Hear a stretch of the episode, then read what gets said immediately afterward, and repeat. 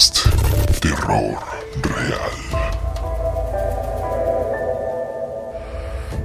Hola criaturas de la noche, bienvenidos sean a Macabra, el podcast en el que podrás contar tus historias de terror y vivencias paranormales. Afortunados o desafortunados sean aquellos que encontraron nuestra transmisión. Yo soy Chris Stonehead y seré su guía por esta noche, en la que hablaremos de los monstruos y leyendas de Norteamérica. Una vez más, Mitchmar ha salido de su ataúd lleno de tierra transilvana para hacerse presente. Así es, hola Chris, hola Alex, estoy muy emocionada por saber qué monstruos nos prepararon esta noche. Y afortunadamente la invocación fue exitosa, ya que Alex Abunde se encuentra nuevamente con nosotros. ¿Qué tal? ¿Cómo están macabros y macabras? Eh, pues bienvenidos sean a este episodio especial de su podcast favorito, en donde estaremos hablando sobre leyendas de Norteamérica. Y esta aterradora noche, la Orden Macabra se ha reunido para traerles estas increíbles eh, leyendas sobre monstruos y criaturas de Norteamérica que como podremos descubrir son muy muy variadas, eh, toman lugar en varios puntos históricos muy interesantes a lo largo de la, fundación de, lo que es Norteamérica y vamos a comenzar como toda buena historia norteamericana hablando sobre México. Eh, vamos a comenzar. Les voy a contar la historia, la leyenda de El Muerto, o como lo conocen en Norteamérica, El Muerto. ¿Ok? El Muerto. Vamos a, transportarnos a los años 1800. Eh, imaginen que están adentro del videojuego Red Dead Redemption o adentro de su película del viejo oeste favorita. Eran tiempos ciertamente difíciles, con mucha tensión entre nuestro país México y Norteamérica. Eh, Norteamérica ya nos había invadido al país aquí a México, ya había pasado todo este rollo de Santana y la pérdida de Texas. Eh, entonces e-, era un poco como muy tensa la situación, sobre todo en Texas, que querían ya independizarse de México y México pues no los quería dejar ir. Y a final de cuentas terminamos perdiendo el territorio que era parte de México y se estaba estipulando hasta dónde llegaba el territorio, cuál iba a ser la frontera. Entonces se propuso y se estableció que nuestra frontera sería la que es conocida actualmente como el río Bravo. En ese entonces era llamado el río Grande, así el río Grande. Este, y entonces esa era la frontera oficial. Sin embargo, México no estaba de acuerdo con esto, ya que perdía gran parte del territorio. México quería que la frontera fuera el río Nueces, que, está más adelante, que es un gran tramo de territorio. Entonces, en estos años, en este conflicto, ese territorio entre el río Bravo y el río Nueces era prácticamente lo que se conoce como tierra de nadie. Eh, nadie tenía como el, el, gobierno, el control sobre, sobre esa tierra y claramente era la favorita de, de los bandoleros, bandidos, ladrones, asesinos, de todos los forajidos de la ley, tanto de México como de Estados Unidos, eh, era su lugar idóneo, esta tierra de nadie, entre los ríos. Y precisamente ahí toma nuestra historia, ya que para lidiar claramente con esta situación se fundó los Texas Rangers, los Texas, los Rangers de Texas, los famosos Rangers de Texas, que son los más clásicos vaqueros, eh, que eran muy buenos pistoleros y eran realmente súper, ultra, mega brutales para controlar la difícil situación. Eh, existía, como existe el día de hoy, mucha violencia en esta frontera, muchos asesinatos y muchos actos sumamente crueles eh, de ambas partes y también estaban lidiando con los indios que, que, ahora se conocen como nativos americanos tenían estos estas clásicas problemas de las películas entonces era una situación realmente muy, muy difícil y muy violenta. En ese entonces eh, llegan nuestros protagonistas, que son los Rangers de Texas, Creed Taylor y William Alexander Anderson, también conocido como Bigfoot Wallace, quien terminó ser un Ranger muy, muy famoso.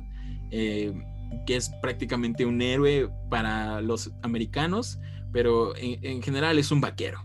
Entonces, estos dos hombres que eran muy rudos, eh, muy violentos y muy eficaces en su trabajo, que a final de cuentas era mantener todo bajo control, eran sumamente temidos. Entonces, en 1850, llegó un hombre que era un ladrón de ganado, al que únicamente se le conoce como Vidal. Claramente este hombre era mexicano y estaba en el sur de Texas robando ganado y tuvo un alto precio por su cabeza. Incluso era tan clásico como el vivo o muerto. Entonces durante el verano hubo un ataque de los nativos eh, por el cual los Rangers fueron a enfrentarse con ellos. Entonces Vidal, junto con tres de sus secuaces, no perdió el tiempo, aprovechó esta situación y robó un número considerable de, de, caballos en el río de San Antonio rumbo al sureste hacia México, se los llevó hacia México. Lo que no sabían es que precisamente varios de estos caballos eran caballos muy valiosos, que son los famosos Mustangs pura sangre, que eran pertenecientes a los Rangers de Texas, que eran de Creed Taylor. Entonces, estos dos famosos eh, Rangers de Texas de leyenda Creed Taylor y William Alexander Bigfoot fueron a buscar a estos bandidos y los encontraron en, encontraron en, en el campamento y esperaron a que cayera la noche y los atacaron mientras dormían. Obviamente los sorprendieron y los asesinaron brutalmente a estos bandidos sin juicio previo. No los colgaron, los mataron ahí al momento. Pero matarlos no fue suficiente. Taylor y Wallace querían dar un ejemplo que asustara y disuadiera a futuros bandidos para que no se metieran con ellos. Era un delito muy muy grave el robo de ganado y caballos, era incluso un, un, delito más grave que el propio asesinato, porque todo mundo asesinaba en esa época. Entonces, no era suficiente simplemente dejarlos colgados o dispararles o, o, incluso cortarlos en pedacitos, no era suficiente. Entonces tenían que pensar un modo de asustar a los futuros bandidos. Así que, en un acto de justicia fronteriza, Wallace decapitó a Vidal y luego lo ató firmemente a una silla de montar que, estaba en un Mustang salvaje, de los que había robado. Entonces ató las manos del forajido al pomo y aseguró el torso y para mantenerlo erguido lo amarró muy fuertemente con, con lazos de cuero. Bigfoot unió luego la cabeza y el sombrero de Vidal a la silla con una larga tira de cuero crudo y luego soltó al caballo para que se fuera cabalgando por las colinas de Texas con su terrible carga en la espalda. Entonces, así fue el cadáver de Vidal, con la cabeza removida, pero atada a su cuerpo, con el sombrero y la cabeza atada a su cuerpo. ¿Me estás hablando de el jinete sin cabeza? Sin cabeza. Pronto las historias comenzaron a abundar sobre el jinete sin cabeza, que se veía generalmente por esa región, con su cabeza y con su sombrero balanceándose hacia adelante y hacia atrás al ritmo del galope del caballo.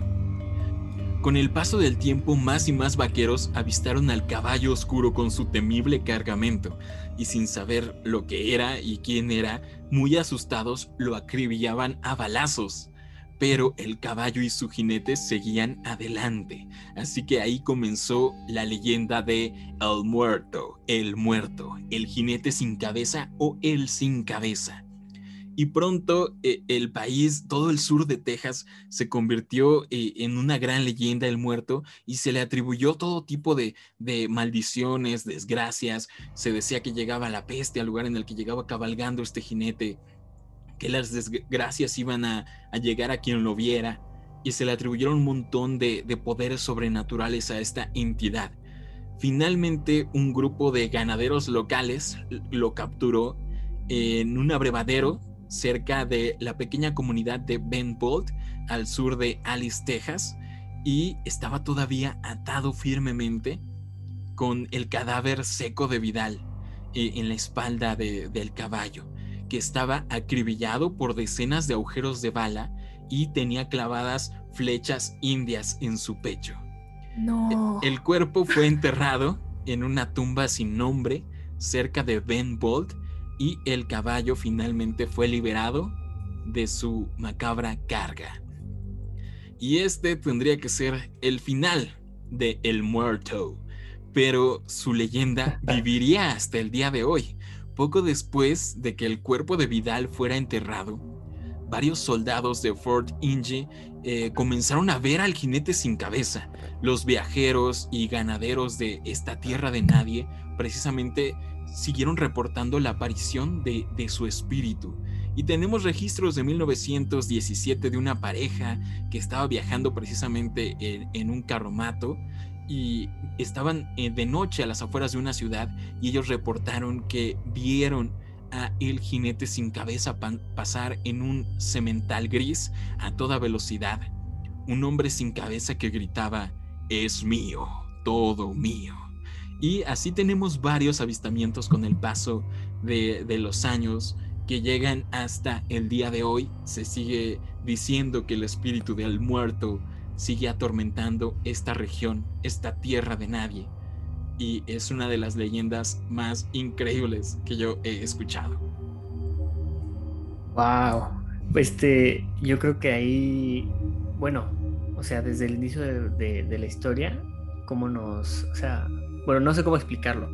Desde que los forajidos, ¿no? Bigfoot y el otro, no recuerdo bien su nombre, era este- Rangers, eran Rangers, ¿no? Bueno, Sí, eran Rangers, eran ajá. Rangers de, de Texas, era Wallace Bigfoot y el buen eh, Creed Taylor. Pues yo creo que ellos, o sea, como comentas de que querían dar su, como que un aviso, ¿no? Para todos, terminó por meter una, un susto, yo creo, a todo mundo y una leyenda que este, vivió hasta ahorita, que es nuestras épocas, ¿no? Sí, y, y de hecho no es una leyenda tan conocida. Eh, no hay que confundir a El Muerto con el jinete sin cabeza más clásico, que es una Ajá. leyenda de los alrededores de Washington que, que fue eh, difundida por un libro de Washington Irving. Existen muchos jinetes sin cabeza que, que generaron leyendas. Usualmente la gente los relaciona y creen que es el mismo ente. Tal vez lo sea, pero esta leyenda en específico sí conocemos su origen por los registros que tenemos del, del viejo este realmente. Y a esta leyenda la conocen más que el jinete sin cabeza como el muerto. Mitch, ¿qué opinas? E- Entré demasiado en contexto y me imaginé totalmente en una misión de Red Dead Redemption. ¿no? Totalmente. Totalmente. Me encantó. No, la verdad no la conocía para nada. Está súper Yo, cool. yo tampoco, ajá. Y- Pero, ah, bueno. Eh, La, el- la lección es que no, no No asesines mexicanos eh, porque que te van a te van a perseguir Te van a asustar. por la eternidad. sigue siendo algo, un tema delicado porque nuevamente sigue habiendo mucha violencia en nuestra frontera con Estados Unidos. Sigue habiendo... Ah. Estos temas son tremendamente delicados. Y Sí. es algo que, que- que genuinamente hemos arrastrado desde siempre. Entonces creo yo que ya es tiempo de, de cambio. De cambio y si no, cuidado con el muerto, porque puede por ahí estar vagando. No, pero yo creo que también, imagínate, será algo impresionante ver un cuerpo con una cabeza, como dices, atada ahí colgando, que va en un caballo y tú le disparas, le, Oye, pero le es que eso, es lo más padre, ¿no, Alex? Que y encontraron el, el cuerpo con, con las flechas y las Ajá, balas. Eso después, es como ajá. que, ¿Qué me estás diciendo? Pero, pero yo, me, yo me refiero, o sea, como que al momento de que estás tú tranquilo en tu pueblo, Ah, no, sí, claro. escupiendo la, o sea, el baldecito que tiene, ¿no? Tomando algo y de repente lo ves pasar, ya, pues, un balazo y ves que sigue y sigue, es como que, ay, güey, pues, ¿qué es eso, no? Sí, e- era prácticamente un jinete imparable. Y creo Ajá, que claro. la, la principal diferencia entre este espíritu y el clásico jinete sin cabeza era que, bueno, además de que este es un vaquero, que tenía la cabeza atada a su cuerpo. Creo Ajá. que era lo cool, que lo veías venir y creías que era una un vaquero más. Pero entonces si le disparabas o cualquier cosa, se volvía realmente Veías un, que no un ser nada. Ajá. indetenible. Y luego creo que es muy aterrador y muy gráfico que la cabeza se esté meciendo de un lado a otro y que veas cómo se despega, eso está súper genial. Sí, claro, yo, yo creo que este, pues los Rangers como que no le atinaron a darle el mensaje correcto. O sea, porque yo creo que nadie se imaginó que se, tra- se tra- eh, trataba de ganado, ¿no? O sea, nadie Sí, dijo como no. que esto es, esto es porque se robó un ganado o algo así. No, pues, no se les viene a la cabeza nada de eso. No les funcionó. Sí, no, además, Pero bueno, no ajá. solo asustaron a los cuatreros, asustaron a todo el mundo, a todo Texas. Eh, Sí, claro. increíble esta leyenda. Y bueno, vamos a pasar con la siguiente de las leyendas de Norteamérica. Correcto. Y continuamos con otra leyenda que, sabes, hablando de los de los Rangers, había un tal Bigfoot, ¿no? Bigfoot Wallace. Pues la siguiente leyenda de la que hablaremos es de más y menos que Pie Grande. Bigfoot. Bien. Yeah. Y bueno, pues se dice que Pie Grande es una criatura que se conoce desde hace muchos siglos en Norteamérica, sobre todo en los bosques de Estados Unidos y Canadá. Aunque pues en algunas partes de Asia también dicen haberlo visto. Y ahí es donde se le conoce como el Yeti. Incluso antes de que le dieran un nombre ya se conocía una leyenda de una criatura que podía ser un gran hombre o una mezcla entre un hombre o un simio, de casi 3 metros de altura, cubierto de pelo rojizo o café, que vivía alejado de la gente. Vivía en las montañas nevadas, pero también se dice que tenía un pelaje blanco que le permitía esconderse a simple vista de toda la gente.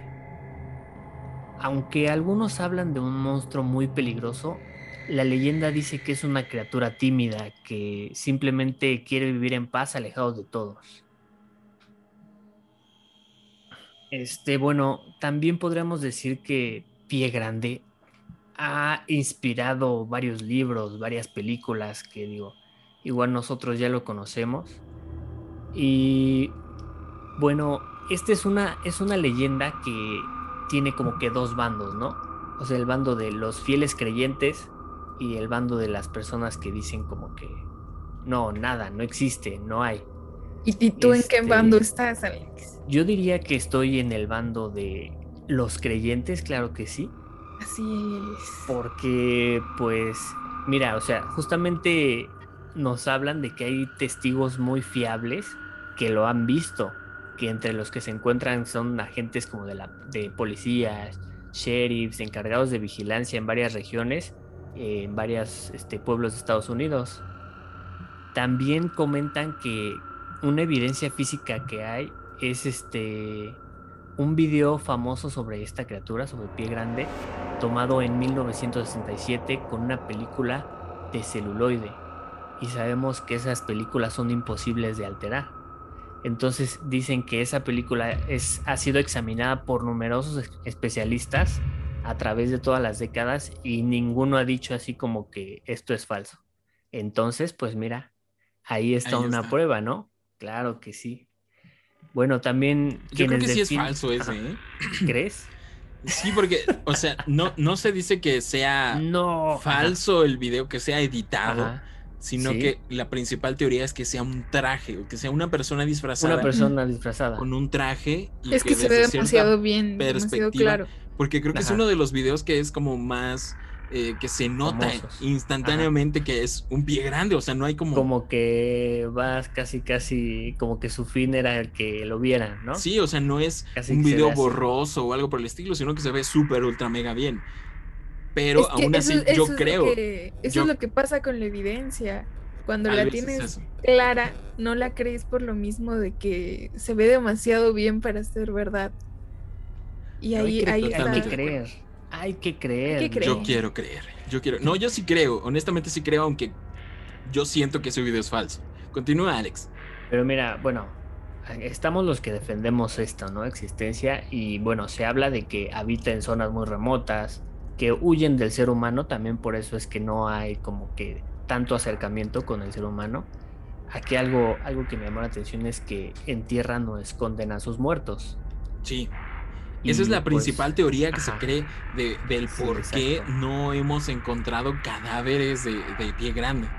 Sí, exacto. Justamente una de las cosas de los detractores, de los que no creen, una de las cosas que dicen es que pues si ha habido miles de avistamientos, también tendría que ser que la población de este pie grande debería ser algo grande, ¿no? Sí. Valga la redundancia de la palabra. Pie no solo de Este- pie, sino que también en número. Ajá, y que también que no, no han encontrado ningún, ningún rastro físico, este, no hay fósiles, no hay, no hay algo con lo que sustentar de que en realidad ha vivido desde hace muchísimo tiempo, ¿no? Pero bueno, algunos científicos, unos paleontólogos alegan que sí existió una especie, que es el Gigantopithecus, que Claro. pudo haber sido el antecesor de este, de este, de esta criatura, del pie grande. Entonces digo, descartado no está. Confirmado, diría yo, Alexis. Confirmado. Confirmado está. Es más, No muchas puede haber otra Genuina- razón. genuinamente muchas personas creen que Bigfoot no solo eh, no lo podemos encontrar debido a que se esconden muy bien o a que entierran a sus muertos, sino que se cree que incluso viven en otros planos de nuestra propia dimensión y Ajá. llegan a hacer apariciones que son las que vemos, pero eh, como ellos viven en otro plano desaparecen. Son de las teorías más fumadas que yo he escuchado, pero que para Sí. mí tienen todo el sentido del mundo claramente. Pues, obviamente digo, no está el no. Se tienen muchos relatos de personas Sí, que se han perdido en el bosque y que han sobrevivido muchos días sin alimento, ni agua, ni, ni nada, porque son rescatados por supuestos Bigfoots, muchas veces femeninos, que los identifican como una cría. Entonces ellos se encargan de cuidarlos y de alimentarlos y de protegerlos incluso del protegerlos, frío. Y por eso sobreviven a las frías noches de estos bosques. Entonces, sí, sí está como muy cool y hay muchos, muchos casos de, de personas que aseguran haberlos visto, incluso de que han sufrido ataques de ellos. Está bien cool todo eso. Aunque también yo creo que, o sea, este el Bigfoot no es conocido tanto como por ir a atacar a, a los humanos ni nada de eso, ¿no? Digo, es más conocido por ocultarse. Por Sí, no. Creo yo que es como un guardián del bosque. Sí, podría ser, ajá. Y esto me lleva nuevamente al viejo oeste, porque en el videojuego Red Dead Redemption, que es mi referente histórico sobre North America, eh, es que John Marston, el vaquero, exterminó a todos los Bigfoots y por eso no, no tenemos Bigfoots en la actualidad. Mitch, ¿qué opinas? Justo te iba a decir eso, que mi único referente histórico sobre Estados Unidos es Red Dead Redemption. Y está súper triste esa misión, porque te mandan a acabar con todos los Bigfoot que encuentres. Y llega un punto en el que encuentras llorando a un Bigfoot porque asesinaste a toda su familia. Y es un Oh, momento... cierto, y se va a extinguir. Sí, es un momento súper conmovedor. co- co- ¿Cómo? Conmovedor. Conmovedor. Conmovedor. Es un momento súper conmovedor y no sé, me llega la tristeza cuando pienso en los Bigfoot. Es que hablar de Bigfoot, Alex, es un tema bien complejo. Sí, claro. Digo, yo creo que una de las cosas por las que yo creo es porque el tío Disney nos lo presentó en Monster Inc. Entonces digo, Oh, claro. si el tío Disney lo dice, no veo por qué no. ¿Me Es, estás eh, diciendo el Yeti, ¿no? acaso que el Yeti, el abominable hombre de las nieves, es un Bigfoot? ¿Por qué no? Sí, eso es lo que se cree que, que- que son, digamos, la misma especie con ciertas variaciones, pero dependiendo del lugar en el que vive, por la propia adaptación. Y es por eso lo que Sí. mencionaba Alex, de que tienen este pelaje blanco, los, los yetis que viven en la nieve, ¿no? Era, era- es una forma que, con la que se camuflajean también. Exactamente. Qué interesante esto de los Bigfoots. Creo que les podríamos dedicar un episodio entero a hablar de, claro, de Bigfoot porque es un- uno de los eh, de las criaturas más famosas en este ámbito de la criptozoología. Y, Y, ta- y también creo que es una, ah, una de las criaturas como que más ha tenido seguimiento en cuanto a las personas, o sea, hay como que están los creyentes, que hay como clubes de que van a buscarlo y todo, o sea, que son fieles creyentes de que existe y lo van a encontrar. Yo creo que sí lo van a encontrar. De hecho, hay varios canales de YouTube de gente que vive en el bosque y que actualiza de sigo buscándolo día 450, estoy aquí en el medio del bosque buscando Bigfoot y yo creo que tarde o temprano lo van a encontrar. Sí, claro. En algún momento puede que lo encuentren. Mitch, tú eres nuestra bióloga. ¿Es posible que se encuentre una especie que no ha sido descubierta eh, en la actualidad en los bosques, viviendo en los bosques? A diario se descubren muchísimas, muchísimas especies nuevas. No conocemos realmente todos los animales existentes, solo conocemos un porcentaje de ellos y totalmente es posible. Es un poco más difícil encontrar especies tal vez de mamíferos grandes o animales así, pero cuando hablamos de Bigfoot pensamos en una especie que es tan inteligente como nosotros que puede estar escondiéndose él mismo, ¿no? Entonces puede ser posible. Yo creo que Bigfoot claro que sí. existe, claro que sí. Y yo creo que por su condición de mamífero eh, evolucionado casi a la par que los humanos, claramente no tanto como nosotros queremos creer, pero Tal sí lo vez, no lo suficiente porque se han, tal vez sea la siguiente evolución, digo. se han contado anécdotas de... A lo mejor es el, el eslabón perdido, mucho- muchos tienen esa teoría, eh, porque en muchas anécdotas se menciona que usan herramientas, incluso vestimenta. Entonces, pues no sé, tal vez tienen la inteligencia suficiente para mantenerse alejados de este monstruo que es llamado humanidad. Correcto. Y de hecho, como lo dice Alex, de que algunos paleontólogos creen que viene del Gigantopithecus, que es como la evolución, pues simplemente lo ubicamos dentro de los homínidos, ¿no? Junto con nosotros los humanos, entonces no lo descarto. ¿Es posible? Claro que sí. Es que sí, digo, es, tienen una forma humanoide, yo lo veo, claro, o sea, yo creo que por el pelaje y por el tamaño es por lo que lo relacionan como un humano, un, un mono, un gorila, algo así, Simio. un simio. Entonces Simplemente ves un chimpancé en los zoológicos y los ves tan inteligentes, ¿no? Todas las claro. acciones que hacen. Ese es otro tema, eso es totalmente lo que va a pasar, el planeta de los simios, es un El tema planeta completamente diferente. Yo creo que están planeando una rebelión como, como César en la película, Con sus En ramitas, ¿no? El zoológico como- somos nosotros. como Andy Sí. Serkis, yo creo que nada más se nos quedan viendo así como de algún día. Estaba Algún aprendiendo día, a- maldito. Algún día voy a tener una estatua de la libertad de... Va a venir. Bigfoot y me va a liberar. Y bueno, vamos a continuar con el- la siguiente mito, leyenda, monstruo de Norteamérica. Y bueno, Mitch, ¿cuál es la siguiente y aterradora leyenda de Norteamérica? Pues Alex, hoy les vengo a hablar sobre la Banshee de las Badlands de Dakota. Cuéntanos, dinos, platícanos. ¿De qué trata? Ok, creo que antes de abordar como tal a la Banshee de Dakota, tengo que contarles qué es una Banshee. Ajá. Una Banshee o las Banshees son llamadas mujeres de los túmulos, que viene del irlandés. Ok. Ajá. Como su nombre lo dice, son espíritus del folclore irlandés y son espíritus femeninos que se les aparecen a las personas errantes para anunciar la muerte de un pariente cercano o causar desastres con sus llantos. Se les llega a considerar como remanentes de deidades, espíritus de la naturaleza o incluso llegan a ser considerados por los antiguos celtas como ángeles caídos. Entonces nos, nos estás diciendo que viene de Irlanda todo esto. Eh, Justo iba, iba a decir eso, estamos hablando Mitch, de... Mitch, te estás equivocando. America. De continente. Sí, porque yo, yo les hablé de un espíritu mexicano, Alex habló sobre el Yeti y que Claro. crece por allá de Asia y Mitch está hablando de Irlanda, entonces creo que North America. ¿Acaso me quieren dar a entender que am, Estados Unidos de América está compuesto por inmigrantes acaso? ¿Estamos politizando un poco este podcast? Creo que sí, un poco. Pero bueno, les Bueno, hablo un ajá. poco más sobre esta Banshee para que entiendan más de qué se trata. O sea, la creo que hay un grupo ochentero que se llama The Banshees. Muy bueno. Mm, ¿No es de Eh, Bangles? mujeres del rock. The Banshees. No lo sé, la verdad. Bueno, bueno. Spotify. Ok, lo checamos. Recomendaciones. Muy bien.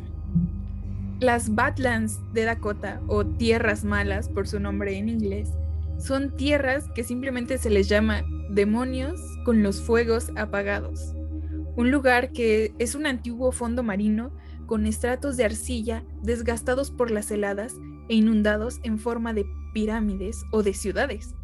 Cañones laberínticos serpenteantes entre picos fantásticos, de colores brillantes, sombríos, salvajes y opresivos. No se sabe realmente con certeza si se trata del alma errante de una mujer nativa que fue asesinada ahí, o si fue una víctima de los celos de algún hombre, o realmente no se sabe a qué se debe su aparición. Pero en esas tierras hay una Banshee cuyos gritos han helado incluso a osos y panteras. Y para los que no entendieron mi descripción un poco extraña sobre lo que son las Badlands, se las muestro rápidamente en pantalla. Sí, gracias por mostrarlo a los que estamos en YouTube, eh, porque no somos geólogos, Mitch, no somos geólogos. Pero recuerden que pueden encontrar todas las imágenes como esta y las descripciones de las leyendas en nuestro Instagram que es arroba macabra.podcast. Ahí les dejamos todas las imágenes relacionadas de, sobre el episodio para los que nos escuchan en Spotify y otras plataformas de podcast. Continúa, Mitch. Ok.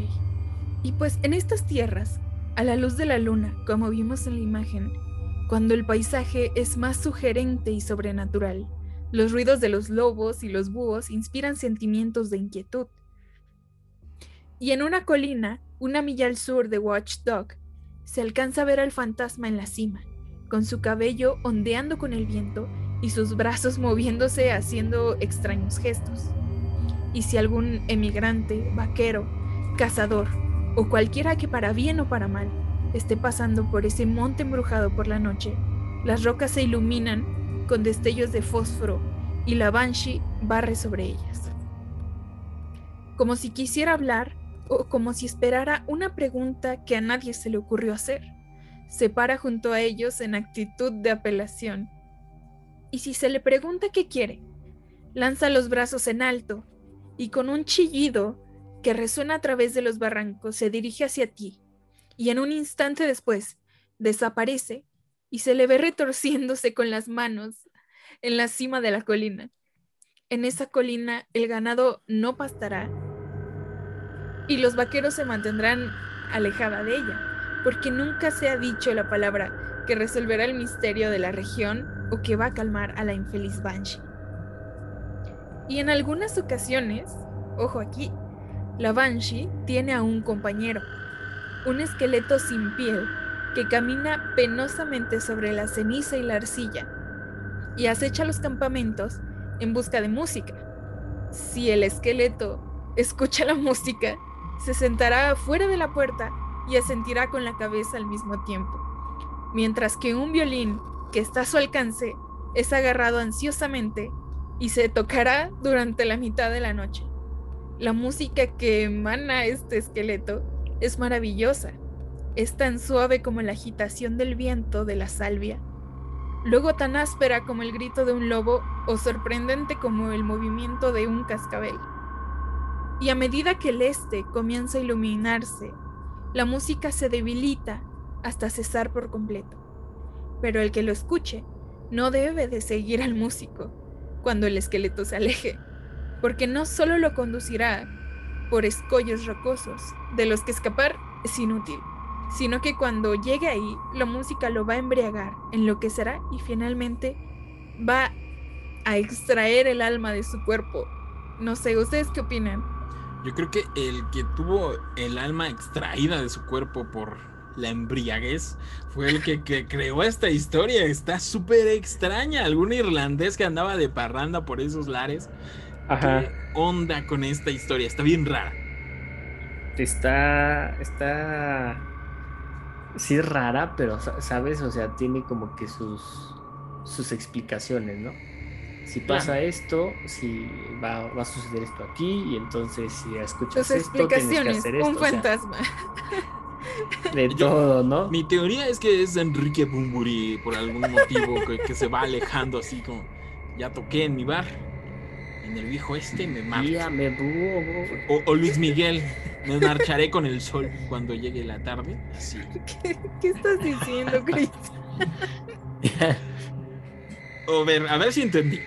A ver, Hay un espíritu que es la Banshee, que es una mujer que se aparece en las colinas haciendo un movimiento muy extraño con los brazos. Entonces se aparece.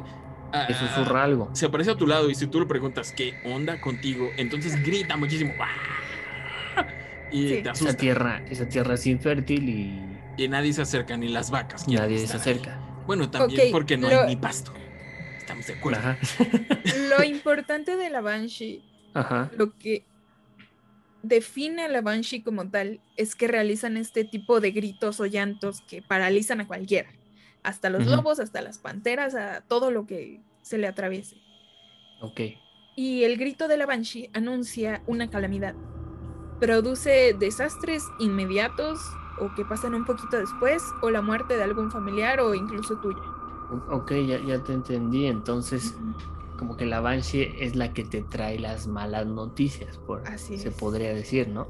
Sí, es como las leyendas de todo, de aquí porque se te mete un, una paloma o cómo se le llama, una polilla, ya, ya te cayó la desgracia. Entonces, pues supongo yo que si ves un fantasma que te grita muy cañón, supongo que te trae también desgracia. De hecho, hay un X-Men, hay un X-Men que se llama Banshee, que igual grita, sale en, en primera generación, que grita y vuela con sus gritos. Em, a mí la parte que más me gustó es la del esqueleto Brook de One Piece que está tocando el violín ahí al lado de la Banshee, que en mi opinión no tiene nada que ver con la Banshee. Como que está la Banshee ahí atormentando a la gente con sus brazos locos y sus gritos y llega este Y es- esqueleto buena onda Que que le gusta, ir, atrae, ¿no? le gusta ir a tocar hasta la que sale el sol y ya se va. Me cae muy bien. Y O sea, pero caga, a ¿no? lo que van es de que llegan a ver a la Banshee junto con este, con este esqueleto raro. A eso se refiere, o los lleva a lugares donde está la Banshee, o no lo sé. O sea, él Pero podría son, ser son como compañeros. un equipo, ¿no? No, ahí hay un tú- ship. Disculpen, traes pero a ahí hay un humanos. shipeo. Ahí hay un Un shipeo shipeo. intenso. Shipeo. Totalmente relacionados, creo yo. El, el esqueleto y la Banshee de, de las Badlands. Está bien loco. Ok, ok, ok. Yo no está- sé qué, qué- qué tenía su sistema ese irlandés, honestamente, pero me cae muy Ni bien. siquiera era un irlandés.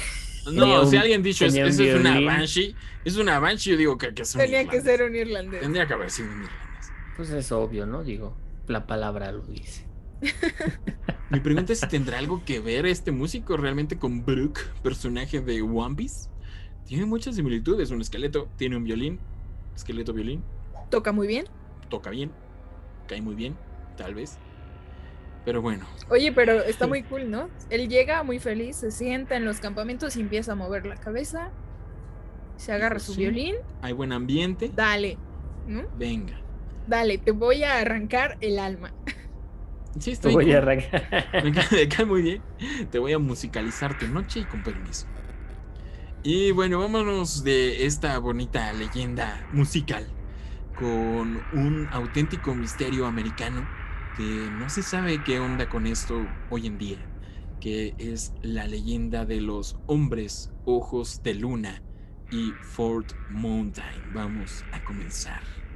Les cuento rápidamente que existe un lugar llamado Fort Mountain o la montaña del fuerte o montaña fuerte, que es precisamente una montaña en el norte del estado de Georgia, al este de Chatsworth, que es parte de las montañas Coweta, que es una pequeña cadena montañosa que está en el extremo sur de las montañas Apalaches, que de hecho se encuentra en un bosque que es Parque Nacional, Bosque Nacional Chattahoochee, espero estar diciéndolo bien, y es conocido como Fort Mountain precisamente po- porque existe una característica muy específica de esta montaña, que es que tiene una formación rocosa que está alrededor de su cresta. Entonces se cree que son ruinas de un antiguo fuerte o de alguna estructura que fue realizada por el hombre, que consiste en una serie de pilas de piedra bastante grandes que no tienen bordes y las historias locales eh, atribuyen eh, esta construcción a, los nativos cherokee, pero investigaciones datan su construcción de una cultura de tiempos más antiguos que, que- que los nativos cherokee, de una cultura más antigua que incluso los pueblos nativos que, tenemos hoy en día conocidos.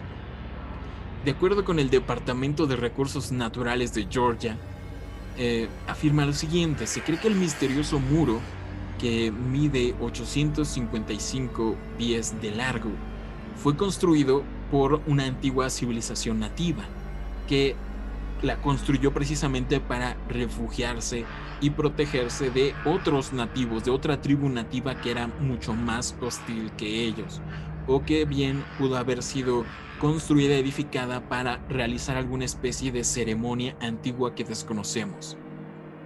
Y de hecho el sitio fue incluido en el Registro Nacional de Lugares Históricos en 1977 porque es un potencial sitio arqueológico que es una fuente de información sobre las eras prehistóricas. Ahora, realmente nadie sabe quién construyó este extraño muro, que realmente no se puede decir que es un muro como tal, sino que ya está como derribado, pero sigue siendo una gran pila de rocas que fueron puestas ahí aparentemente por el hombre. Existen varias teorías sobre el origen de estas pilas de piedra que componen el muro. Muchas formaciones de piedra pueden ocurrir naturalmente por el movimiento y empuje de, la tierra. Se cree que por el movimiento de la formación de la propia montaña eh, hizo que se ordenaran de esa forma e- este cúmulo de rocas. Aunque no es muy bien aceptado esto por los científicos. Realmente no, no están seguros al 100% de que fue eso. En el siglo XIX, la gente especuló que un conquistador español y explorador que se llama Hernando Soto lo construyó como precisamente un fuerte para defenderse de los nativos, y esto se cree que fue alrededor de 1540. Pero esta teoría ya se desmintió, ya que eh, se comprobó que el historiador eh, sí estuvo ahí, eh, por los historiadores comprobaron que, Hernández Soto, Hernando de Soto sí estuvo en el lugar, pero que se tiene registro de que únicamente estuvo menos de dos semanas. Menos de dos semanas no lo suficiente para que creara un asentamiento, que construyera un fuerte y pues mucho menos para andar protegiéndose de los nativos del área, porque estuvo realmente de paso. Esta antigua pared tiene hasta 12 pies de grosor y unos 7 pies de alto, aunque generalmente no es muy alta, sino que es de 2 o 3 pies de altura. Y pues muchas fuentes dicen que, que existen una serie de detalles que no solo son rocas puestas al azar, sino que tiene ciertos pozos, eh, pequeños cilindros y anillos de piedra en algunas partes, que, que todo aparentemente indica que es una construcción. Supuestamente en este templo fuerte, según cuenta la leyenda, eh, existía una gran serpiente de piedra gigante con grandes ojos de rubí. Aunque realmente estos son cosas que se cuentan entre los pobladores, pero no existen pruebas de que haya existido algún grabado, alguna forma de serpiente, rubíes mucho menos, nada, nada de eso. Ahora, muchos atribuyen, como ya les mencioné, esta edificación a los nativos cherokees. Sin embargo, de acuerdo con las leyendas y, y conocimiento de los cherokees, ellos tienen otra versión, y es que este fuerte fue construido por la gente de ojos de luna. Se cree que esta, esta gente vivía en una región inferior de los Apalaches a finales del siglo XVIII y que eran como enemigos naturales de los cherokees. Se decía que la gente se llamaba ojos de luna porque veían muy mal durante el día y al contrario podían ver muy bien durante la noche. Es por eso que son ojos de luna. Eran casi ciegos en la luz del día. También son descritos como hombres y mujeres de muy baja estatura y que los hombres tenían barba y los ojos muy claros, azules o verdes, o incluso grises, y que tenían una piel muy, muy blanca. Ahora, precisamente por esta descripción, muchos creen que se trata de algún europeo que llegó antes de los registros que conocemos, que fue una civilización europea.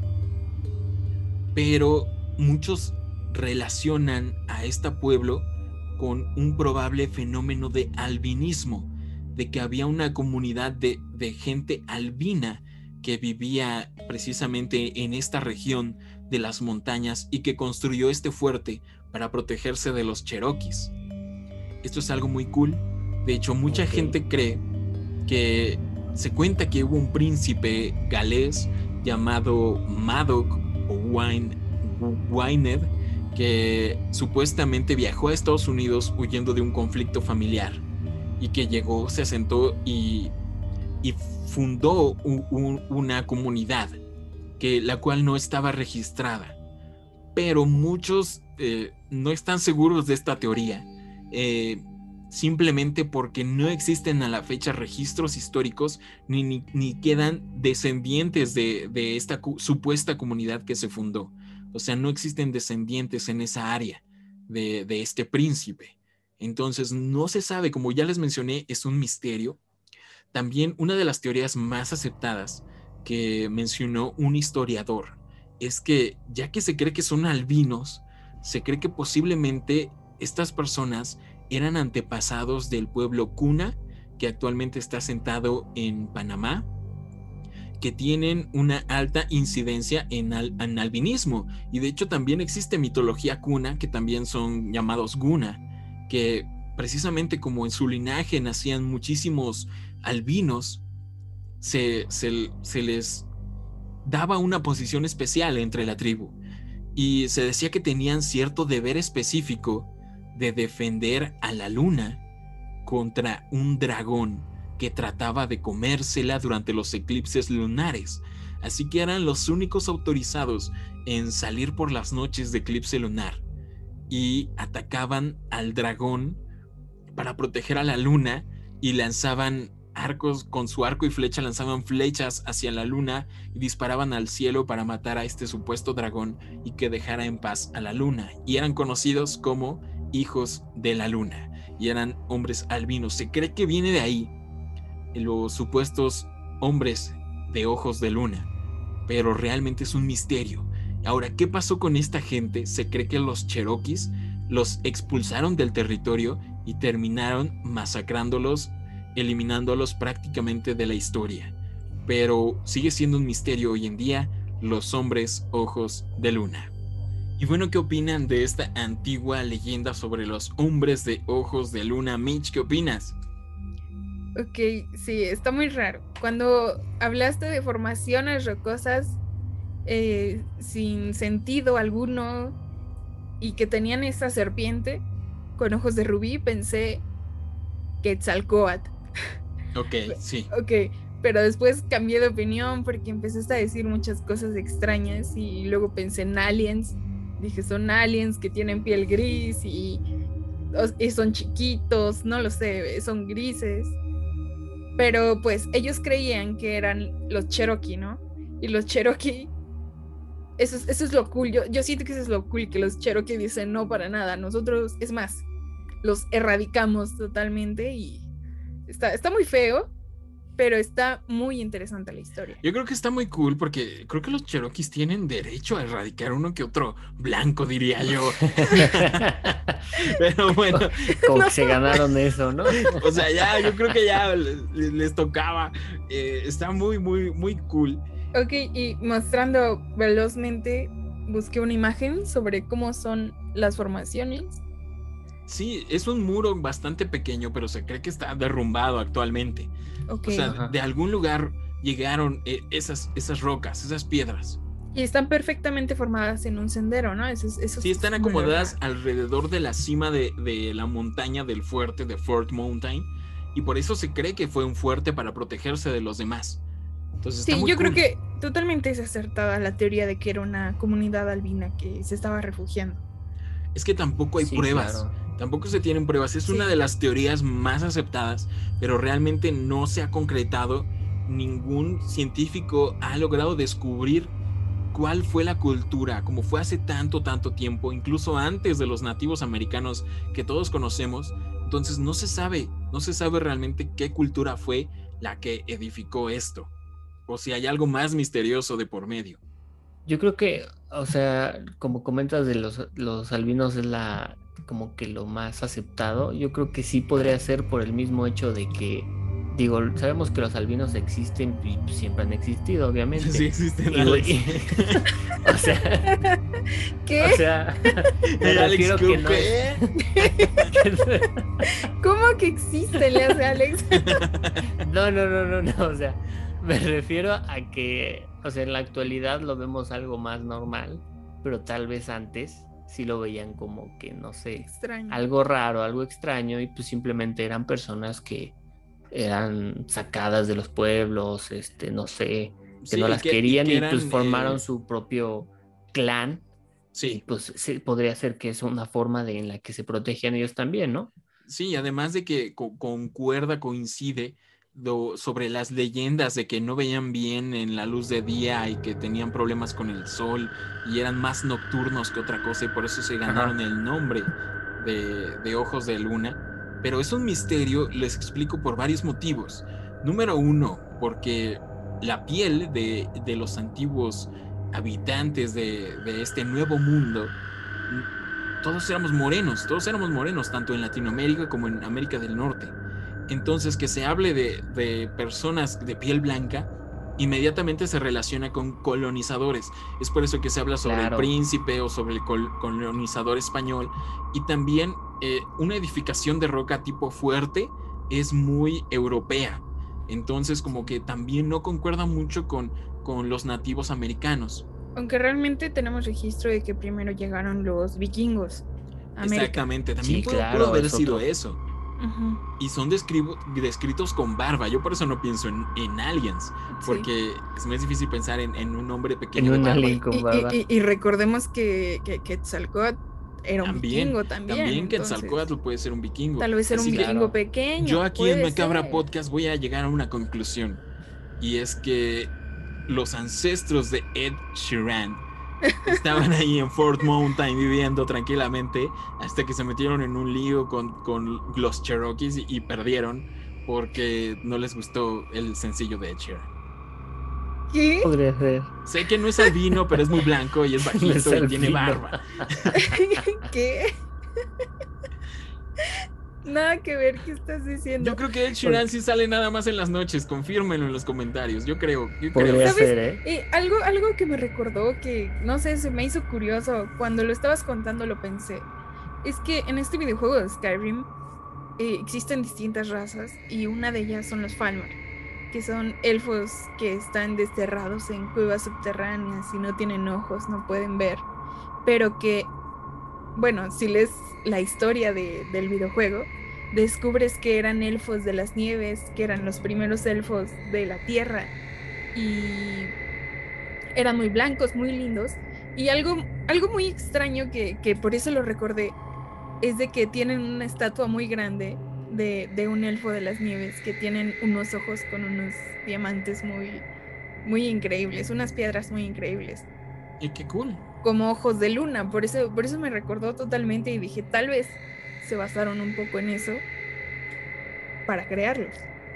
Sí, y es un misterio ajá. histórico totalmente. que ya- ya- ya- es que ya es también como de. ah, eso, hablando de Skyrim, Hablando de Skyrim, pero, pero sí, esto de la serpiente particularmente Oye, no hay muchos registros. Son más que nada leyendas. que Hijos de la Luna, la canción Hijo de la Luna. Totalmente, totalmente. Sí, también. Esto del final es algo Cuenta sobre una leyenda. ya la, la mitología Que una cuna. gitana La mi- le mitología pidió a cu- la luna.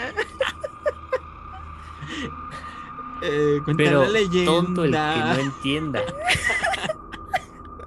Maldita su estafa.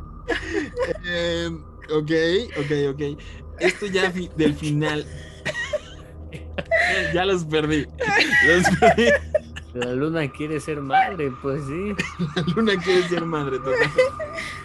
No, bueno, el pueblo cuna que existe, que es una tribu en Panamá, eh, también son morenos, pero tienen alta incidencia en albinismo.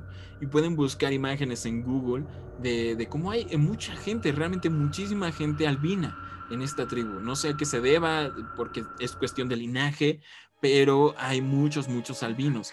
Y Genética, estos Chris. Ellos, genética. Entonces, Se- ellos se tienen. llama genética. Bueno, en mi opinión, son elegidos de la luna. Son descendientes del hijo de la luna de la Entonces- canción de extravaganza. E- Eso ya no, ya no es este, ya no es creencia americana, sino es mitología de la tribu Kuna, que es esto que les conté al final de los hijos de la luna, que son elegidos para proteger a la luna del dragón que intenta devorarla, devorar a la luna en los eclipses lunares. Así Ok, eso lo olvidé totalmente. Sí, eso, eso es lo más padre de, de toda la historia, ¿no? Sí, nuevamente no tiene nada que ver con America. America. Pero está cool. Y sí está la relación de que ellos mismos se llamaban hijos de la luna. A, a- a los albinos eran los elegidos, los veían como elegidos para proteger a la luna. Entonces está muy cool esta relación. Puede ser que, que los hombres ojos de luna sean sus ancestros. Es muy posible. Vaya, qué increíble. Y bueno, hasta ahí con la canción Hijo de la Luna. Y vamos a continuar con la siguiente leyenda de Norteamérica. Y para continuar con las leyendas y monstruos de North America, les voy a hablar del Wendigo, el famoso Wendigo, que se trata de una criatura que habita el norte de Minnesota, los bosques de la región de los Grandes Lagos y las regiones centrales de Canadá. Se dice que en este lugar vive un ser malévolo llamado Wendigo o también llamado Windigo.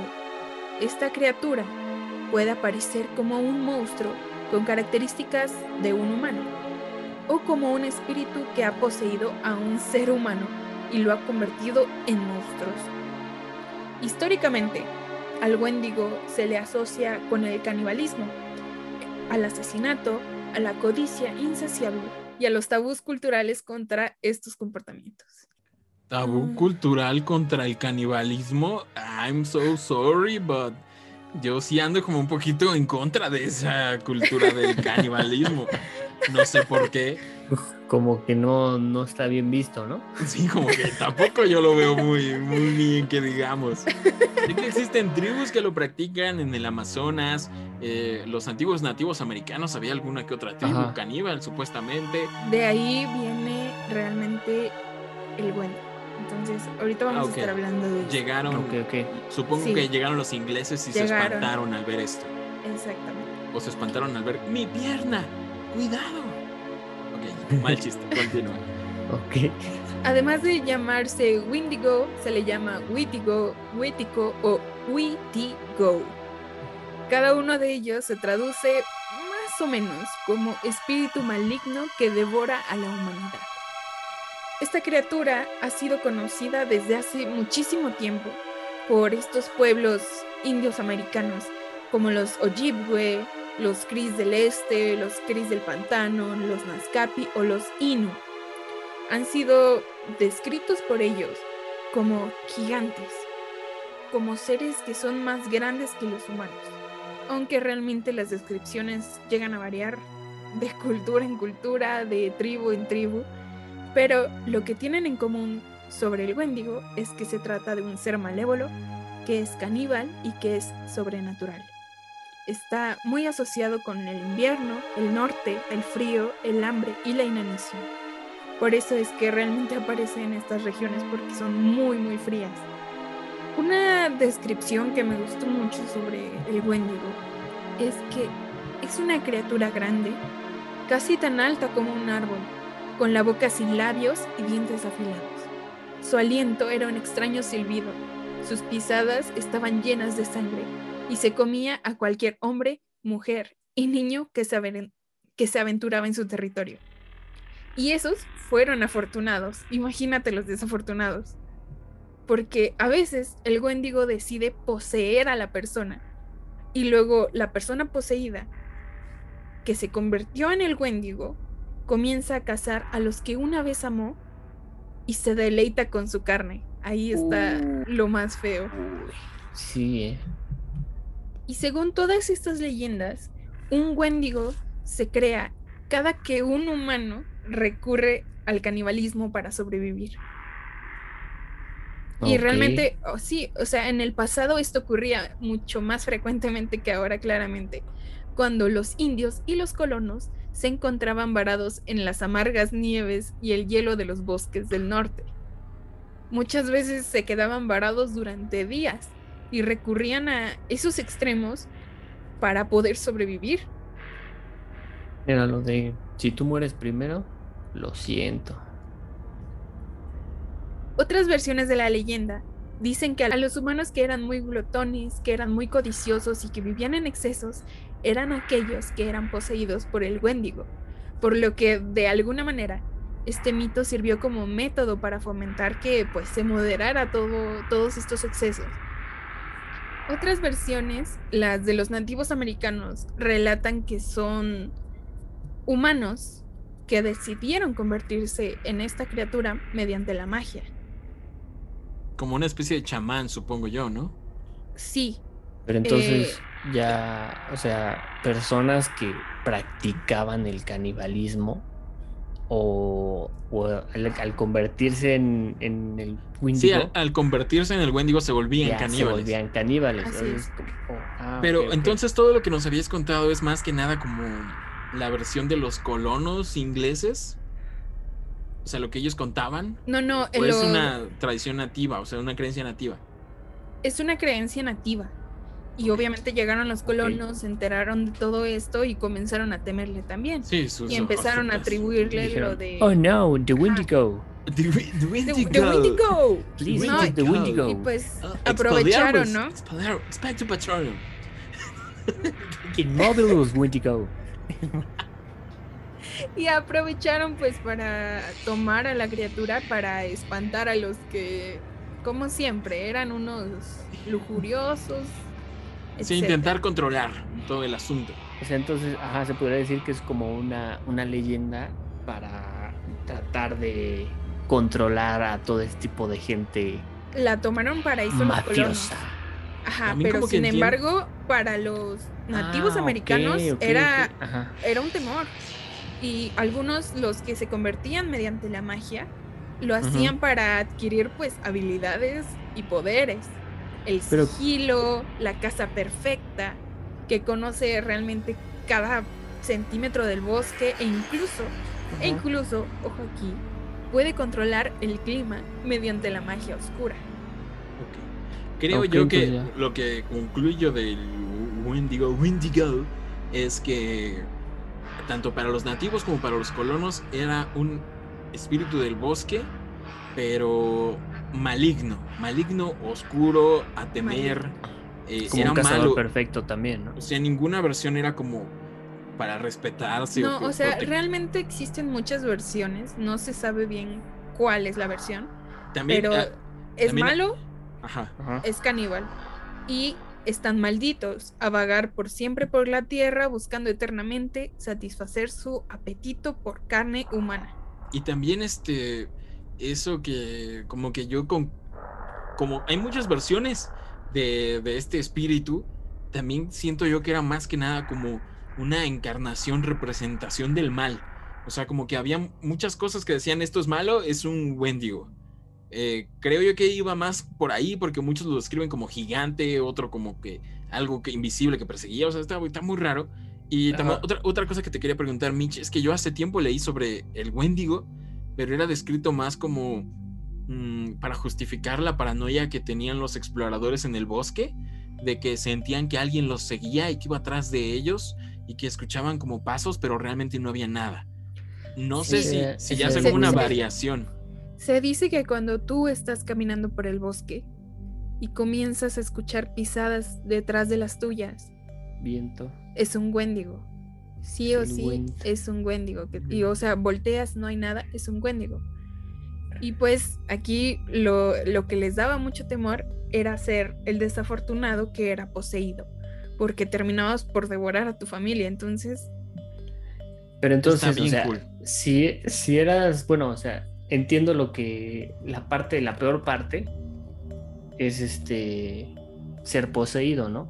Ale- Pero Alex mi- Abundes está a punto de dar es- los privilegios y beneficios de convertirte en un Mi, Wendigo. mi duda es si este, ¿cómo? o sea,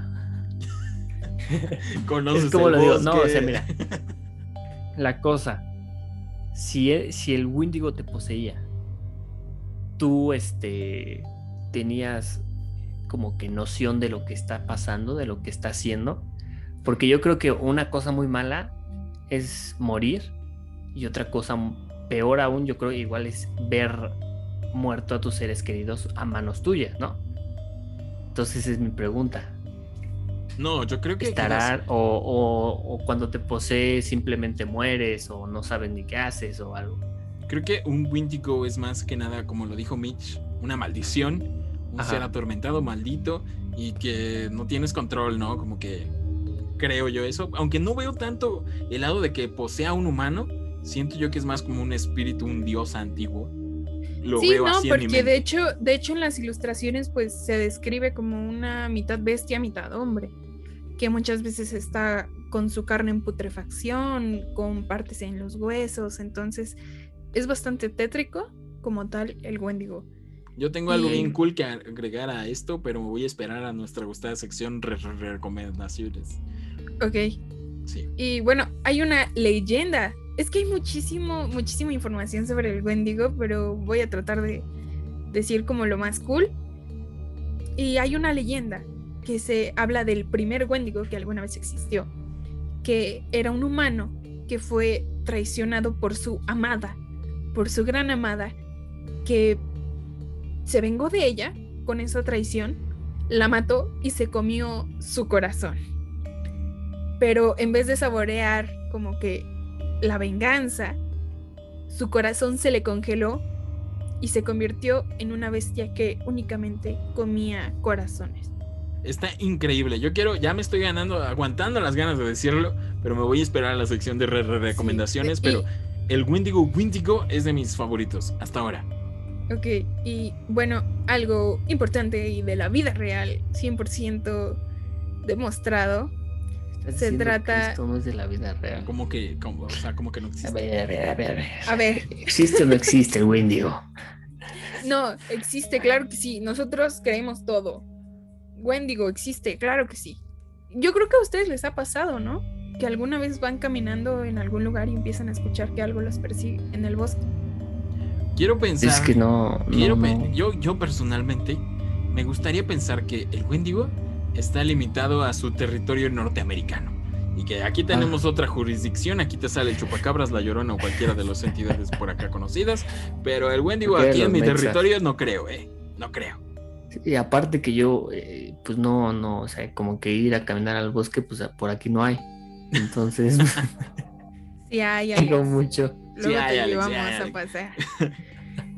bueno, existe, bueno, a lo que me refiero es de que existe algo científicamente comprobado y que los científicos tratan de atribuirlo a eso, a la existencia del Wendigo como tal, que se trata de un trastorno psicológico, que es un síndrome cultural masivo en esta región, que se presenta con un intenso deseo de consumir carne humana y también del miedo mismo de convertirse en un caníbal en estas comunidades que se manifestó como algo llamado la psicosis del Wendigo.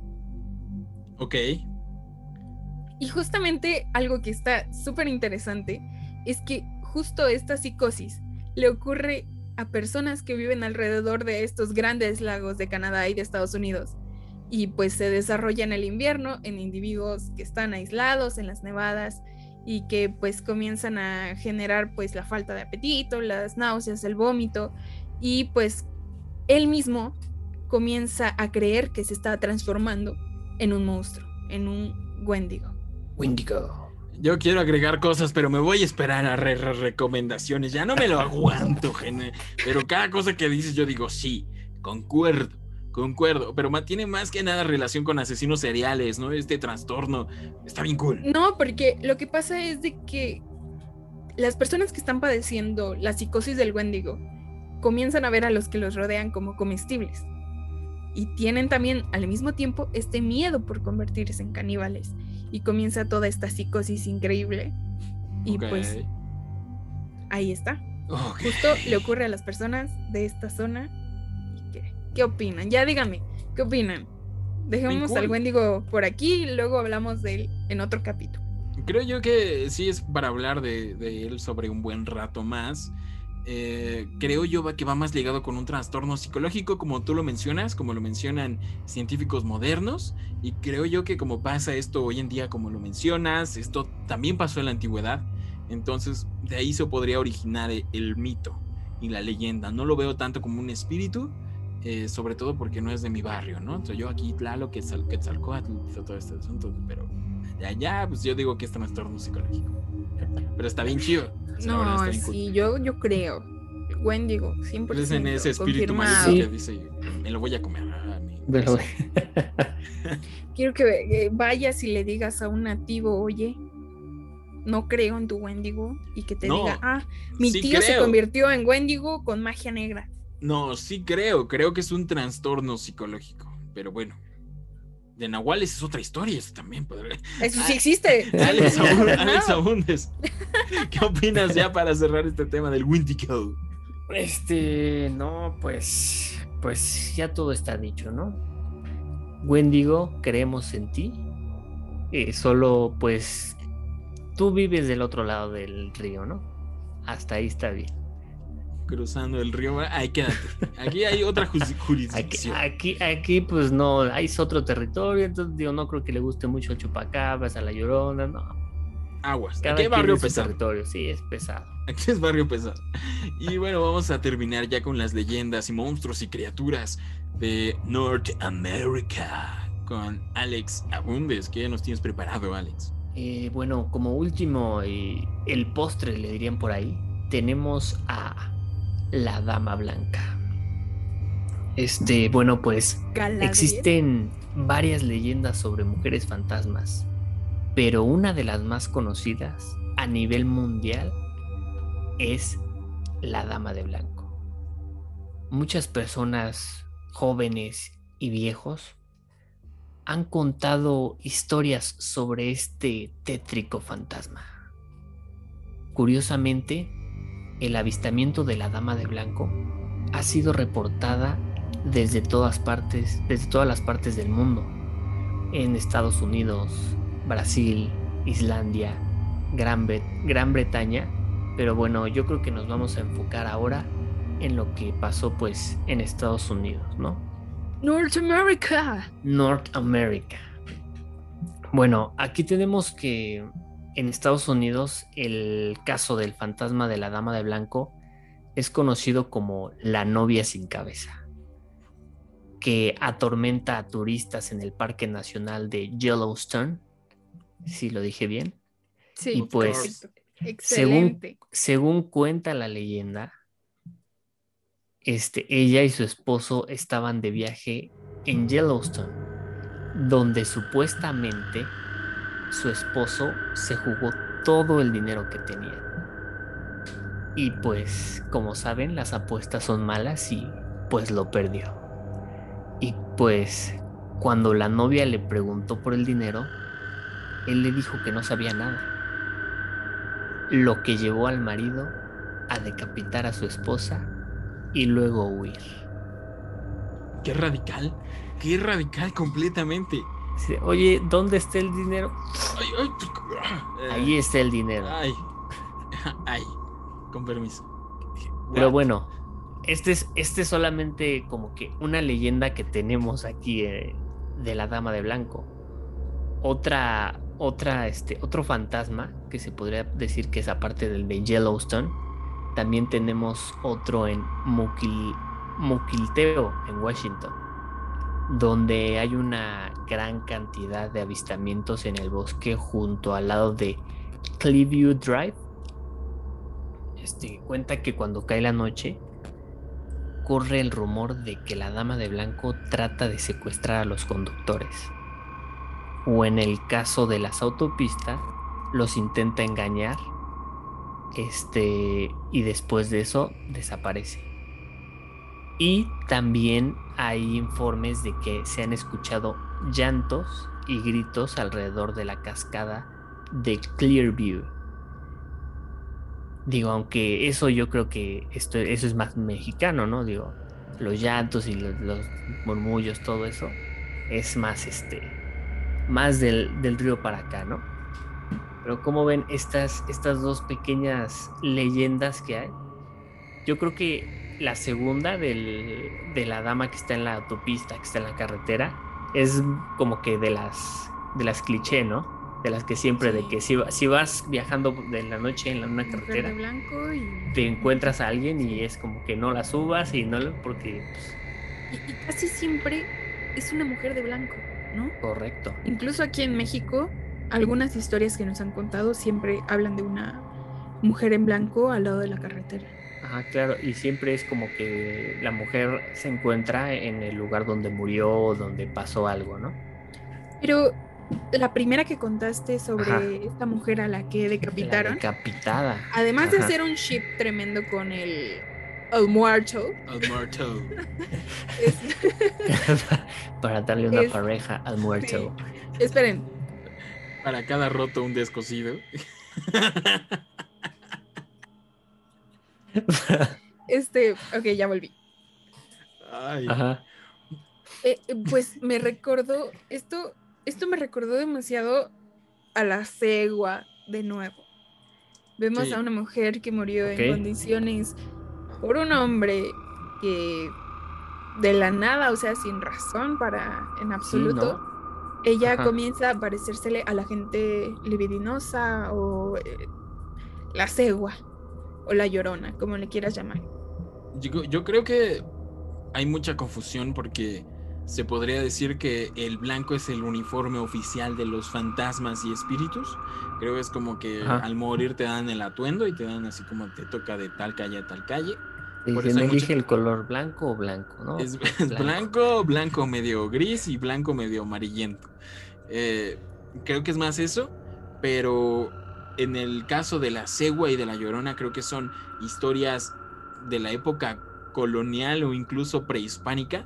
Y en este caso, el espíritu que menciona Alex, siento yo que son tiempos más modernos, como tipo viejo este, por ahí después ya de, de la fundación de Norteamérica. Y está muy cool. O sea, coincide que es un fantasma. Me gusta más la versión de la novia sin cabeza. Está muy cool. Sí, está Podría muy, ser, ¿no? está muy cool. Y, y uno, que- uno, uno de mis sueños en la vida es ir a Yellowstone. Y ahora ya se le agregó el que se me aparezca también la dama de blanco. La dama de blanco, ¿no? Aunque, aunque en esta leyenda no, no especifican como qué pasó después, ¿no? Sí. O sea, simplemente es, o no sé si se te aparezca la dama. Solo como menciona que asusta a los turistas, ¿no? Ajá, Mm, imagínate Está bien cool. irse a y casar ahí. debo admitir que no me siento tan atrapado por la dama de blanco. Porque en mi corazón tengo a su contraparte, que es la dama de negro. La dama de negro, pero no es de Norteamérica. Para mí Ya, es- mira, hay que, hay que decirlo. Chris está muy a favor de todo lo que no es North America. Todo está diciendo Estoy un que- poco que él quiere lo decepcionado. mexicano. Mira, creo yo, creo yo que la, Power. la dama de negro es británica, hasta donde yo sé. Sí. Entonces Ajá. creo que es como una contraparte de ella. Tiene la de negro, aquí hay blanco. Allá Daniel Radcliffe, aquí eh, Tom Holland. No, Tom Holland es británico Tom también. Holland es Lástima. británico. Lástima Estados Unidos. América. Vas perdiendo. 2-0. Pero está muy cool. Está muy Sí. cool. La dama de blanco. Hay que ir a buscarla. sí. Podría paso- ser, ¿no? Digo, De paso vamos a Yellowstone. Además, Sí. checar en Yellowstone. hay probabilidades de encontrar a la dama de blanco. Usted que me está escuchando en casa, creo que tienen prob- probabilidades de ganar de encontrar a la dama de blanco porque la encuentra en casi todo el territorio de América y si no es una es otra. O también en, en Washington, una Ándale. carretera normal. Ah, que se te aparece. Mira, aquí ya marcamos dices, no, no, no. bastante mapa. Mira, carreteras tenemos Dama de, de Blanco, Yellowstone, Dama de Blanco. Tenemos, ¿qué más tenemos? En la frontera, Wendigo. El Muerto. En la frontera, El Muerto. En la parte norte, Canadá, Grandes Lagos con Estados Unidos, el Wendigo, o Bigfoot. Ahí te aparece o Bigfoot, Bigfoot. o el creo Bigfoot o el Wendigo. Bigfoot, Bigfoot es más amigable. Sí, sí, preferible Bigfoot. Si Y tenemos Wendigo ahí, A un Bigfoot, poseído por el Wendigo, aguas. Uh, Aguas, no, ¿eh? Ah, es eh, no, cuidado. la combinación Y- y- perfecta. Y Ajá. tenemos a la Banshee en Dakota. Ah, sí, la Banshee. ¿cómo, cómo olvidarlo? Sería ¿Cómo como la anécdota de tu vida. O sea, me la Sí. pasé increíble. Me gritaron un rato, pero después un vato se puso a tocar bien chido. Uf. Y me emborraché. y- y también tenemos, ¿qué más tenemos? A, Parrandeé lo- con un irlandés, ¿qué crees? a la gente de Ojos de Luna, ¿no? Ah, En sí, Georgia, habías dicho sí, por los- Georgia. En Georgia, en las montañas. Pero eso sí es como un misterio acá, como que no creo que los encuentres porque nadie los ha encontrado. A menos que salgas de noche. En un eclipse lunar. En Un un eclipse lunar. eh, Hijo ellos son los luna. indicados. Y si la A ver si que pongas la canción indicada. en el eclipse indicado, podría ser. Yo creo que sí. Alex tiene todo para encontrarla. Y bueno, ¿qué creen que en este lapso de tiempo que ya se hizo bastante largo, hemos hablado realmente de muy pocas leyendas y criaturas que existen en Norteamérica? Porque como podemos ver, como es una tierra de inmigrantes, aunque no lo quieran ver así, discúlpenme, eh, pues llegan, llegan a, a este país magnífico que es Norteamérica. Eh, bueno, no es Estados Unidos. Estados hermano. Unidos. Estados Unidos, eh, con los migrantes llegan un montón de leyendas de, de distintas partes del mundo y crean una cultura y un folclore muy bonito y muy único. Además de que tienen a los nativos americanos que igual son muy ricos en folclore y en leyendas y en espíritus. Está increíble. Y de hecho encuentras de todo, ¿no? Desde Bigfoot hasta serpientes acuáticas.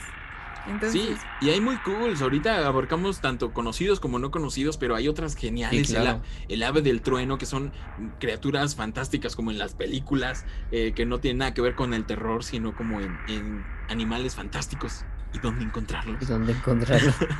Entonces está, está muy genial. Y bueno, ojalá y podamos dedicarle otro episodio en el futuro. Alex, llegó el momento de nuestra esperada sección. Así es, llegó el momento de re, re, re, recomendaciones. Así es, esta es una sección en donde nosotros les recomendaremos ya sea una película, un libro, un videojuego o una serie de un tema relacionado al que estuvimos hablando en el episodio. Así es, Mitch, ¿qué es lo que tienes para recomendar a nuestros escuchas? pues macabros y macabras. Hoy no les traigo una película, ni un libro, ni nada por el estilo. Hoy les traigo re, re recomendaciones de videojuegos. Ya lo estuvimos mencionando todo el episodio, pero les recomiendo bastante que jueguen Red Dead Redemption, tanto el 1 como el 2, y el más importante de todos, Red Dead Redemption Undead Nightmare, que es donde vienen Nightmare. Undead Nightmare, donde vienen la mayoría de leyendas, criaturas, referencias súper geniales a la mayoría de monstruos que estuvimos hablando hoy. Entonces se los recomiendo bastante. Además de que está bien Ok, cool, ok. uno de los mejores videojuegos de la historia del mundo, del universo. Sí, yo Claro creo que, que sí. es mi top 2 de videojuegos en la vida. Top 1, yo diría, top 1. Y es el único videojuego creo que te permite matar un Bigfoot y montar a un unicornio con un vaquero en el mismo videojuego. O sea, está bien cool. Ok, de todo. Sí, no, Red Dead Redemption Undead Nightmare es Y matar Joya. zombies. matar zombies, Está bien. encuentras caníbales, te encuentras de todo. Entonces se los recomiendo bastante. Y otra cosa que también quería mencionar, hablando del Wendigo, es de que en Cementerio de Mascotas, que lo tengo justo aquí atrás, eh, el misterio, toda esta maldición que hay en el cementerio maldito, viene de un Wendigo. Ok, cool. En la película no, pero en la novela sí. Entonces también se las recomiendo bastante que la lean. Ahí está. Y continuando con las re, re- recomendaciones, Chris, ¿cuál es tu recomendación? Yo ya no me aguantaba las ganas de decirlo desde que Jess estuvo hablando del Wendigo un montón. Eh, creo que mi mejor recomendación que podré hacer alguna vez en la vida es que lean el libro Hannibal, la franquicia de Thomas Harris, muy muy popular, que luego se adaptó al cine con Anthony Hopkins, con El silencio de los inocentes, Hannibal, Dragón Rojo, etcétera, etcétera, etcétera. Pero eh, está relacionado con el canibalismo y con el Wendigo, sobre todo en la serie que, se hizo después de, estas películas, que se llama Hannibal, la serie Hannibal, muy buena, se las recomiendo. Aquí el Hannibal es interpretado por Hannibal Lecter, es interpretado por Matt Mikkelsen, que es uno de mis actores favoritos, y tiene una relación muy cañona con lo que es el Wendigo, el Wendigo, porque incluso se le aparece y lo ve y él es el Wendigo y todo, todo encaja. Vive en esta región de los lagos, el frío, eh, su modus operandi del de, asesino en serie, en los bosques. Y literalmente él ve al Windigo, que es él con unas astas. Es una criatura increíble, muy, muy alta, que es un espíritu. Y ahí se habla un montón de esta criatura y precisamente que es eh, relacionado a, a, Hannibal Lecter por esta cuestión del canibalismo. Entonces, esto no se menciona en las películas, son muy buenas. Obviamente Anthony Hopkins es el rey, el dios, pero la serie con Matt Mikkelsen toca el tema del Windigo muy cañonamente, sobre todo... es muy bueno, es muy buen actor. Y es buenísima, la serie es buenísima, véanla. Eh, no recuerdo ahorita dónde la pueden encontrar porque estaba en Netflix, pero ahorita ya no sé actualmente. Pero búsquenla y véanla si quieren saber más sobre el Wendigo. Y de paso, si están picados con vaqueros, el viejo este America y el canibalismo, les recomiendo mucho ver una película que se llama Bone, Bone Tomahawk, que se traduce como hacha de hueso, pero en Latinoamérica le pusieron Frontera Caníbal, que creo que es un nombre bastante claro, que es una película western de vaqueros que es protagonizada por Kurt Russell y está muy cool, es de vaqueros la primera mitad y de ahí, de la mitad al final, es una película de terror, porque estos vaqueros que conocimos al inicio se encuentran con nativos que son caníbales y está bien brutal esa película, véanla, es más de terror gráfico. ¿Y tus recomendaciones, Alex? Eh, bueno, pues yo les tengo una recomendación después de ver a unos caníbales, ¿por qué no? Esta película llamada Bigfoot y los Henderson o Harry and the Hendersons, una película de 1987 en donde una familia que va de cacería en el bosque golpea a un animal con su auto y pues resulta ser quién más que un Bigfoot se dan claro. cuenta que pues simplemente es un animal muy muy amable, muy gentil, muy amistoso y pues tengo que decirlo, esto es una comedia. Así que, ¿por qué no alegrarse la vida después de un buen rato, no? Así. Después de ver Frontera Caníbal. De ver... Sí. Ves a los caníbales, sufres un poco. Pues, sí. Ahí. Además es un y, clásico y pie pequeño ochentero. de paso Sí, también, claro, ¿no? claro, claro. Es un clásico ochentero. Un clásico. Y bueno, Y, y también tuvo mano ahí Steven Spielberg, ¿no? ¿en dónde no tuvo? Dímelo. En los Dímelo. 80s, ¿En dónde no ¿En estaba dónde el señor no? Steven Spielberg? No estaba ese señor. Porque Steven Spielberg sabe cosas. Discúlpenme, pero sabe, Sabe cosas. cosas. Vean el episodio de Encuentros con ovnis. Él sabe cosas y no, no, no las quiere decir. Y bueno, ahí están nuestras re, re, recomendaciones. Y muchas gracias por haber escuchado este bonito episodio de su podcast favorito de terror, Macabra Podcast. Muy, muy interesante todos estos temas. Déjenos en los comentarios o por redes sociales cuál de estas leyendas y criaturas es su favorita, su favorito. Eh, por supuesto, el mío es El Muerto. Eh, Mitch, ¿cuál, ¿con cuál te quedas? ¿Cuál es tu favorito? Yo creo que con el esqueleto violinista. Ah, que es, cae muy bien. Cae muy Sí, bien. Claro, ¿no? mucho a ese esqueleto. Alex Apuntes, ¿cuál es tu favorito? ¿Cuál, ¿Con cuál te quedas? Eh, yo creo que me quedo con Bigfoot, porque podemos ver que es un animal amigable. También cae muy bien Bigfoot. Y bueno, ¿A quién muchas no le cae gracias. bien? ¿A quién no? Es que es muy buen, buena onda. Es muy lindo. Te trae Claro. nie- nieves de limón, su versión asiática, pero bueno, está bien genial todos estos temas, muy divertido. Estuvo un poco largo este episodio, pero muy divertido. Muchas gracias por habernos Ajá. escuchado. Recuerden que pueden enviarnos sus historias y vivencias personales a nuestro correo electrónico macabra.podcast.gmail.com o a través de nuestras distintas redes sociales. Estamos en todos lados, Facebook, Twitter y Instagram. Estamos como Macabra Podcast o arroba macabra.podcast y por ahí pueden mandarnos sus historias, compartirnos todo, todo, todo lo que quieran relacionado a estos temas tan increíbles. Mitch Mar, tus redes sociales. Sí. Me encuentran como mitch.el.mar en Instagram y en mi cuenta de fotografía como natura-el.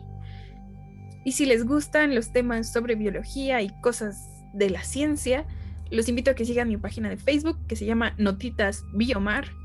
O por qué no, mi TikTok, el.ocean, si quieren escuchar cómo toco la flauta irlandesa.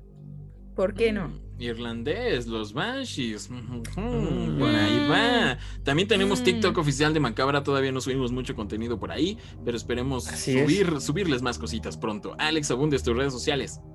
Eh, a mí me encuentran en Instagram como Abundes Alex y en Twitter como Alex Abundes. Sí. Así es, este, y pues un episodio entretenido, divertido y pues dejen en los comentarios cuál ha sido su leyenda favorita y, de, y si es que se nos pasó alguna, ¿por qué no?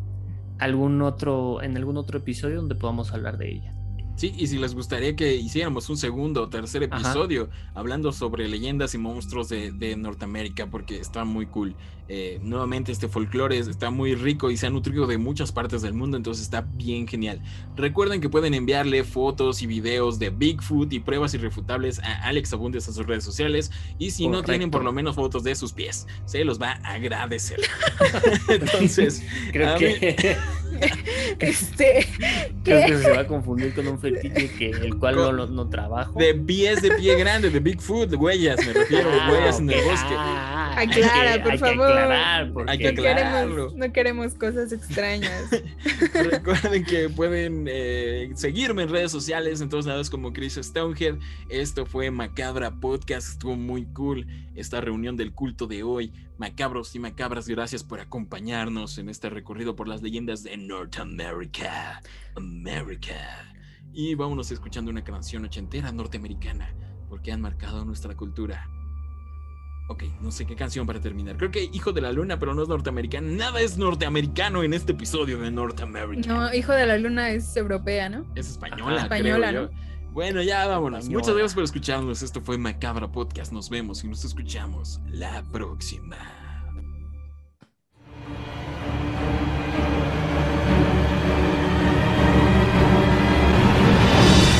Macabra Podcast.